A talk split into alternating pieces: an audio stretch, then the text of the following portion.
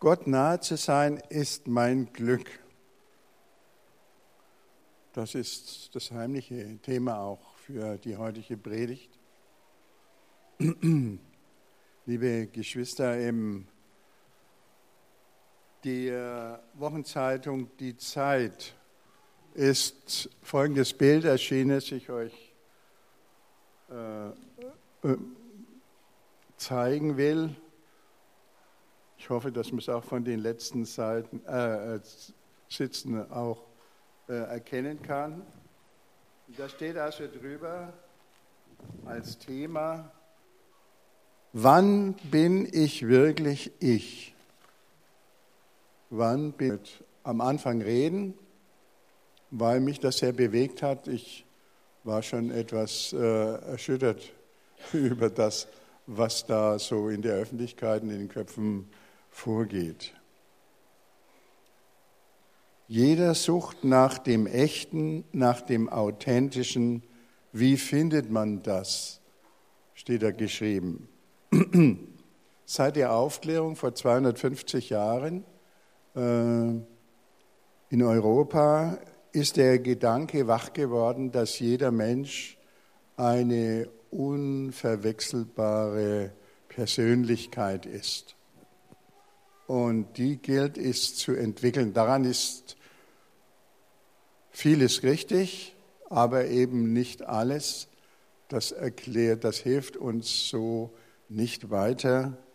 Ähm, und jetzt sind also viele Leute auf dem Weg äh, zu fragen, wer bin ich wirklich und versäume ich was? Da steckt ja immer diese Angst dahinter.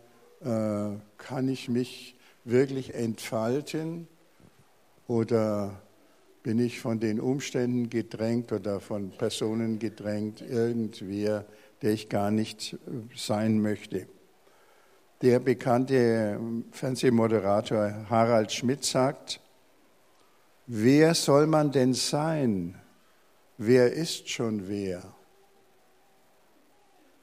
Wer soll man denn sein? Ein anderer, der Schriftsteller Max Frisch, meint, jeder Mensch erfindet sich eine Geschichte, die er für sein Leben hält.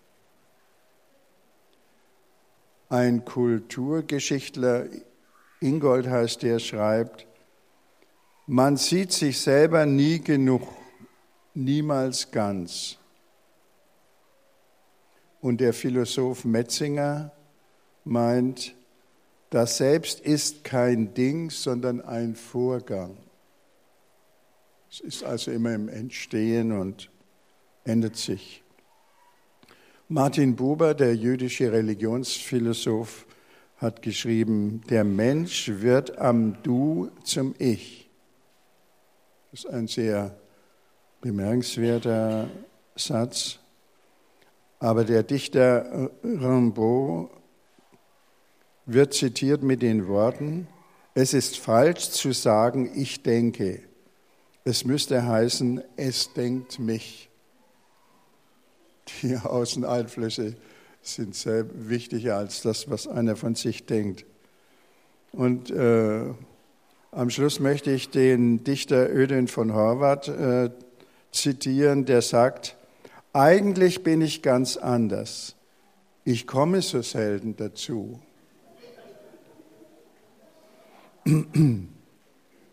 Wie kommen wir dazu, wir selbst zu sein? Das ist also die Frage, die äh, heute gestellt wird. Wie kommen wir dazu, zur Selbstverwirklichung? Ist das ein endloser Weg? Gibt es ein, ein Ziel oder ist man immer nur unterwegs und nichts bleibt? Der Apostel Paulus hat uns heute einen wunderbaren Text gegeben das ist die Epistel für den heutigen Sonntag. Die schauen wir uns einmal an. Aus dem Epheserbrief, aus dem zweiten Kapitel. Das ist eigentlich das ist die Einführung. Ihr wart tot infolge eurer Verfehlungen und Sünden. Ihr wart einst darin gefangen, wie es der Art dieser Welt entspricht unter der Herrschaft jenes Geistes, der im Bereich der Lüfte regiert und jetzt noch in den Ungehorsamen wirksam ist. Zu ihnen gehören auch wir alle, gehörten auch wir alle einmal, als wir noch von den Begierden unseres Fleisches beherrscht wurden. Wir folgten dem, was das Fleisch und der böse Sinn uns eingaben, und wir waren von Natur aus Kinder des Zorns wie die anderen. Damit sagt er, der Mensch hat sich eigentlich noch gar nicht selber gefunden, sondern er war total auf Abwägen. Schauen wir weiter. Gott aber, der voll Erbarmen ist, hat uns, die wir infolge unserer Sünden tot waren, in seiner großen Liebe, mit der er uns geliebt hat, zusammen mit Christus wieder lebendig gemacht. Aus Gnade seid ihr errettet. Er hat uns mit Christus Jesus auferweckt und uns zusammen mit ihm einen Platz im Himmel gegeben.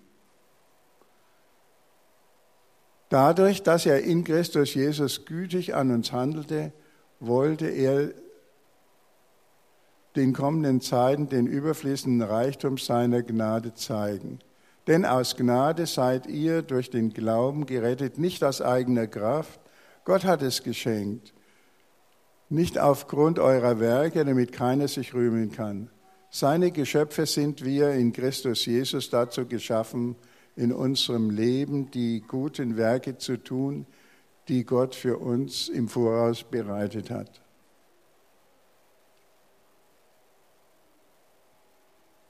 Im zweiten Korintherbrief hat Paulus einmal geschrieben, ist einer in Christus, so ist er eine neue Schöpfung. Das Alte ist vergangen, Neues ist geboren. Um diese neue Schöpfung geht es jetzt, ist einer in Christus. Und hier im Epheserbrief wird dieser Satz sozusagen noch einmal ganz neu entfaltet. Äh, wer den Epheserbrief liest, im ersten Kapitel findet dort erstaunliche Sätze. In Christus hat der Vater uns erwählt vor Erschaffung der Welt, damit wir heilig und unterlich leben vor Gott. Er hat uns aus Liebe im Voraus dazu bestimmt, seine Kinder zu werden und durch Jesus Christus nach seinem gnädigen Willen zu ihm zu gelangen.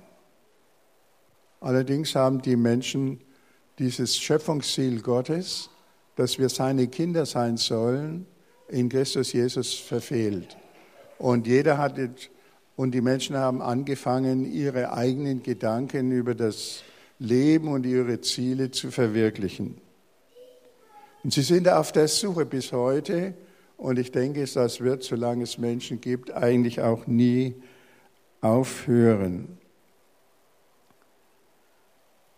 Wenn wir uns aber selber verwirklichen wollen und unsere Ziele erreichen, geraten wir in Konkurrenz zu unseren Mitmenschen. Es gibt Streit und letztendlich auch Krieg oder Unfrieden oder Unzufriedenheit. Die Suche nach sich selbst wird zur Selbstsucht.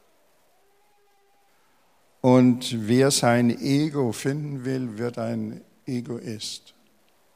Das ist fast äh, unausweichlich. Und das ist das, was der Apostel Paulus hier im Epheserbrief als das Fleisch und der böse Sinn und den bösen Sinn nennt. Aber Gott ist voll Erbarmen. Er hat uns zusammen mit Christus lebendig gemacht.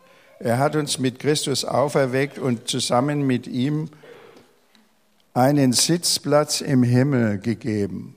Da steht also hier in der vierten Zeile einen Platz.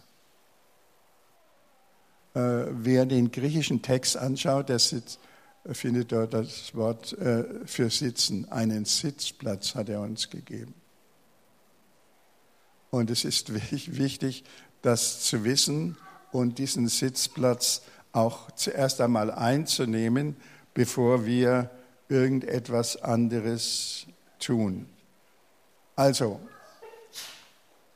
Paulus sagt, äh, Gott hat uns schon ans Ziel gesetzt. Wir sind schon dort, wo wir sein sollen.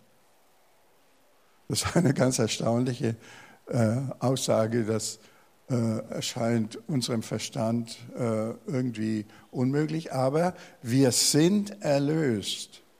Nicht wir werden erlöst, sondern wir sind schon erlöst in Christus. Wenn wir uns zu Christus stellen und das, was er für uns getan hat,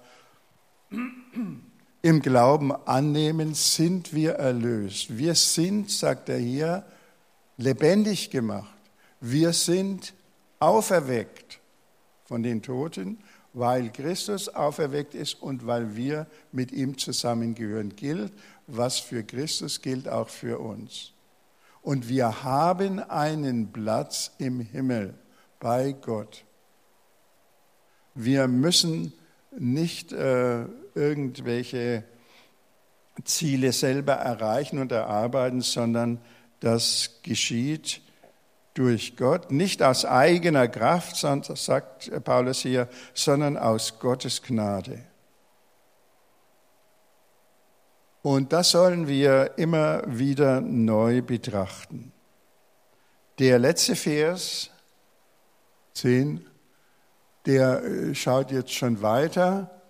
Seine Geschöpfe sind wir in Christus Jesus dazu geschaffen, in unserem Leben die guten Werke zu tun, die Gott für uns im Voraus bereitet hat. Es gibt äh, ein äh, wunderbares Büchlein von dem chinesischen Bibellehrer Watchman Nee. Ich weiß nicht, wer den von euch kennt. Und das heißt, äh, sitze, stehe, wandle. Nein, Quatsch. Sitze, wandle, stehe. So ist die richtige Reihenfolge. Sitze, wandle, stehe. Und er hat äh, darin den Epheserbrief behandelt.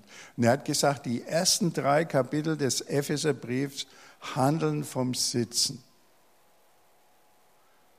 Die nächsten drei Kapitel, vier bis sechs, Vers 9, handeln vom Wandeln, was wir tun sollen. Und das letzte Stehe heißt eigentlich Widerstehe. Das ist der Kampf gegen das Böse, gegen die Widerstände, die finsteren Mächte. Und äh, das kann man sich relativ leicht merken. Ich hoffe, dass ihr das äh, tut und äh, das mit in die Woche oder überhaupt in euer Leben hinein äh, nehmt. Also der Ni To Sheng heißt der, der sagt, der Watchman Ni, der sagt also, wir müssen das erst einmal anschauen, was Gott uns gegeben hat. Vorher sollen wir nichts tun. Ihr sitzt da so schön vor mir. Äh, das ist ganz wichtig, dass ihr sitzt und schaut auf das, was äh, Gott für uns in Christus getan hat. Das ist das Wichtige. Er hat uns aus Gnade erlöst. Niemand, wenn wir das Ziel erreicht äh, haben durch Gnade, also es als Geschenk annehmen dürfen, dann ist keiner mehr oder weniger als irgendein anderer. Es gibt keinen Ruhm, alles kommt von Gott. Und das entlastet uns, weil wir nicht in Konkurrenz zu anderen etwas werden müssen, uns selbst verwirklichen oder was immer da im Gespräch der Leute ist. Wir versäumen auch nichts. Äh, es ist wahr, dass wir manches in unserem Leben auch verkehrt machen, und, äh, aber das spielt eigentlich für unser Leben kein so keine so große Bedeutung. Das ist uns vergeben in Christus von Gott.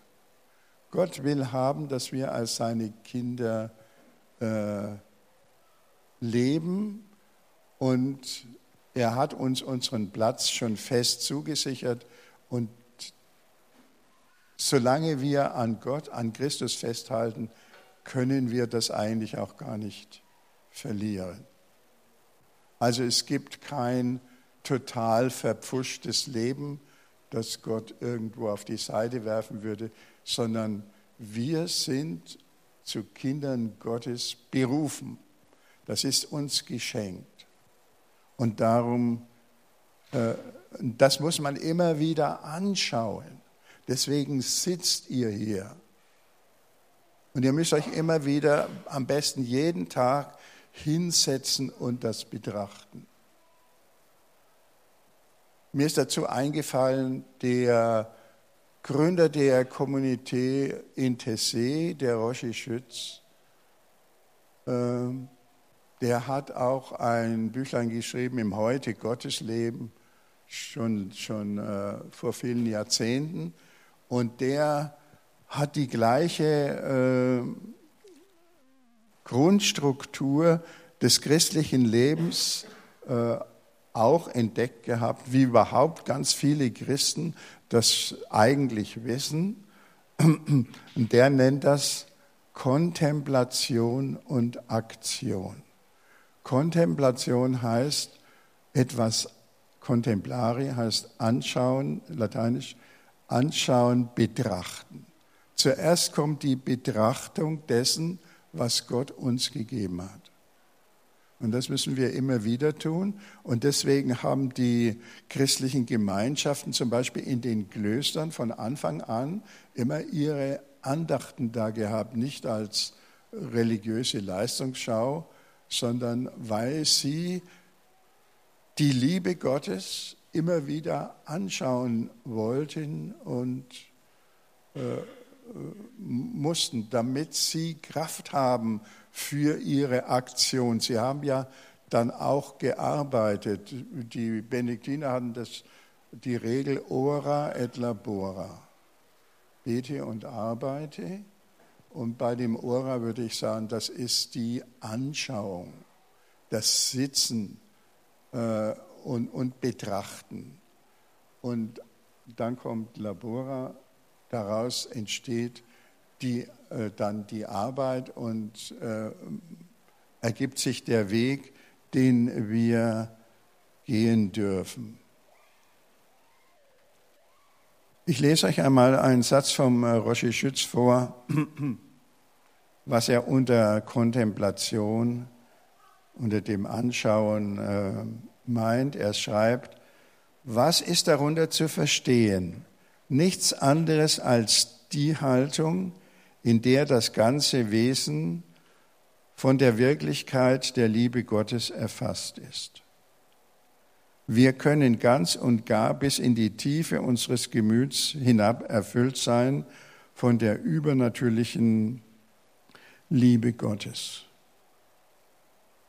Also wenn wir die Liebe Gottes anschauen und auch besingen, äh, ist das ein notwendiger Akt, der uns stark macht für unser Leben und uns frei macht von all den Zwängen, was wir selber von uns erwarten oder was andere uns erwarten oder auch von den Wunden über das, was wir nicht erreicht haben. Und das, denke ich, ist ganz wichtig, äh, sonst können wir nicht wirklich glücklich und vor allem nicht zufrieden sein, nicht im Frieden leben. Und äh, das ist äh, mein, mein Anliegen heute für, für uns alle, dass wir das begreifen. Äh, mir ist jetzt auch noch der Gedanke gekommen, dass der Lobpreis da eine ganz große Rolle spielt. Warum gehen wir lieber in Lobpreisgottesdienste als in agendarische Gottesdienste der herkömmlichen Kirchen. viele wissen das selber nicht, ihnen gefällt das bloß, aber äh, und meinen, das liegt an der modernen Musik. Das stimmt eigentlich äh, nur zum Teil. Äh, wichtig ist, dass man im Lobpreis Zeit hat, äh, sich auf das Wesen Gottes zu besing, äh, besinnen und die Liebe Gottes zu besingen. Und das verändert uns am, äh, während der Lobpreiszeit schon immer etwas. Und deswegen ist es wichtig, dass wir das äh, pflegen und äh, wissen, ähm, weil es uns stark macht für, das, äh, für unseren Alltag. Und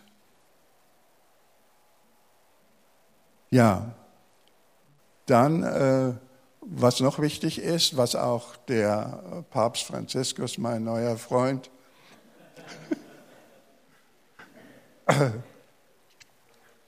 äh, gesagt hat, das habe ich dann auch gleich umgesetzt, weil ich ein bisschen schlampig war mit meinem Bibellesen. Das kennt ihr wahrscheinlich auch. Der hat also gesagt, wir, wir müssen immer wieder im Neuen Testament lesen. Nicht in der Bibel überhaupt, sondern vor allem im Neuen Testament, weil da die Liebe Gottes dargestellt ist. Sie wird uns wirklich nahegebracht. Die vier Evangelien erzählen von Jesus, wie er zu den Menschen war und was er für uns getan hat. Und alle äh, neutestamentlichen Briefe, Briefe sind nach diesem Prinzip aufgebaut. Die Theologen sagen Indikativ und Imperativ. Indikativ, wir kriegen gesagt, wer wir sind nämlich Kinder Gottes, begnadete Sünder und so weiter, geliebte Menschen. Und dann im zweiten Teil kommt dann in den, in den Apostelbriefen immer die Anleitung, wie man das dann lebt. Da kommt der Imperativ, du sollst das und das tun. Das ergibt sich daraus. Viele Leute machen den Fehler, die wollen irgendwas Gutes tun für Gott, für andere Menschen und so weiter. Und dann äh, haben sie, irgendwann geht ihnen die Kraft aus. Und dann brechen sie zusammen und leiden darunter, dass sie das und jenes nicht hingekriegt haben.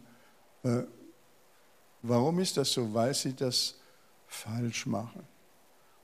Man muss bevor man etwas tun kann, auch im körperlichen Bereich, muss man Nahrung zu sich nehmen, damit man Kraft hat. Und im geistlichen Bereich ist das auch so. Da muss man auch Nahrung zu sich nehmen, damit man die Kraft hat, die Dinge, die auf einen zukommen, äh, zu bestehen. Und deswegen ist es wichtig, äh, auch dass man äh, immer wieder Lobpreis äh, am Lobpreis teilnimmt. Man kann das auch mit CDs tun oder anderen Sachen oder man kann äh, Bachkantaten äh, sich vorspielen, wer das mag äh, und so weiter. Ich habe gesagt, wir sollen äh, das Neue Testament anschauen, wie das ist. Jetzt feiern wir das Abendmahl und wenn wir jetzt das anschauen, was fällt uns dazu ein? In der Nacht, als Jesus verraten ward. Alle seine Jünger haben Jesus verraten. Er hat es ihnen sogar vorausgesagt. Er wusste das. Und trotzdem ist er für diejenigen, die ihn verraten und verlassen haben, ans Kreuz gegangen. Er hat nicht gesagt, die sind es nicht wert. Und jetzt kann ich das auf mich äh, beziehen. Ich habe auch in vielen Dingen, äh, äh, habe ich mich äh, nicht zu der Wahrheit Gottes so äh, gestellt, wie das richtig wäre oder habe Dinge falsch gemacht. Äh, und trotzdem, und das geht von jedem von euch auch, wir sind eingeladen an diesen Tisch. Und dieser Tisch äh, stellt dar oder bildet vorab den, das große Abendmahl, das in, am Erlösungstag stattfinden wird. Deswegen die Aufforderung, nimm Platz. Schau das an, wie das ist. Äh, und dann sagt Jesus, mein Leib für dich gegeben. Er hält nichts für sich zurück. Und das ist die Vollendung der Liebe, dass man sein Leben, steht auch im Johannesevangelium, für seine Freunde hingibt. Und das hat, dürfen wir auch auf uns beziehen. Und äh, dadurch sind wir auch hochgehoben und äh, haben einen Platz bei Gott, den uns niemand nehmen kann. Nichts kann, am Schluss noch ein Satz aus dem, ja, äh, Abendmahl heißt in der katholischen Kirche Eucharistie, das heißt Danksagung. Die Christen sind sich bewusst, dass äh, der Dank dafür eigentlich keine Grenze haben soll. Am Schluss noch einen Satz äh, zum äh, von dem Apostel Paulus.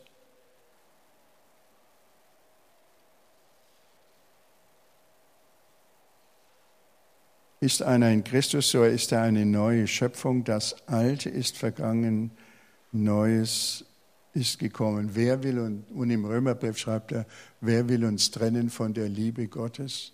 Tod oder Leben, Mächte oder Gewalten, Gegenwärtiges oder Zukünftiges?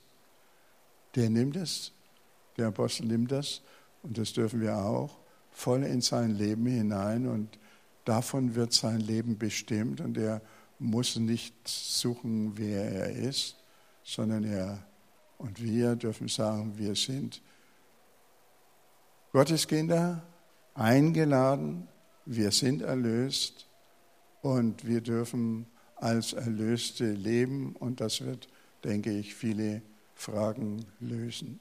Amen.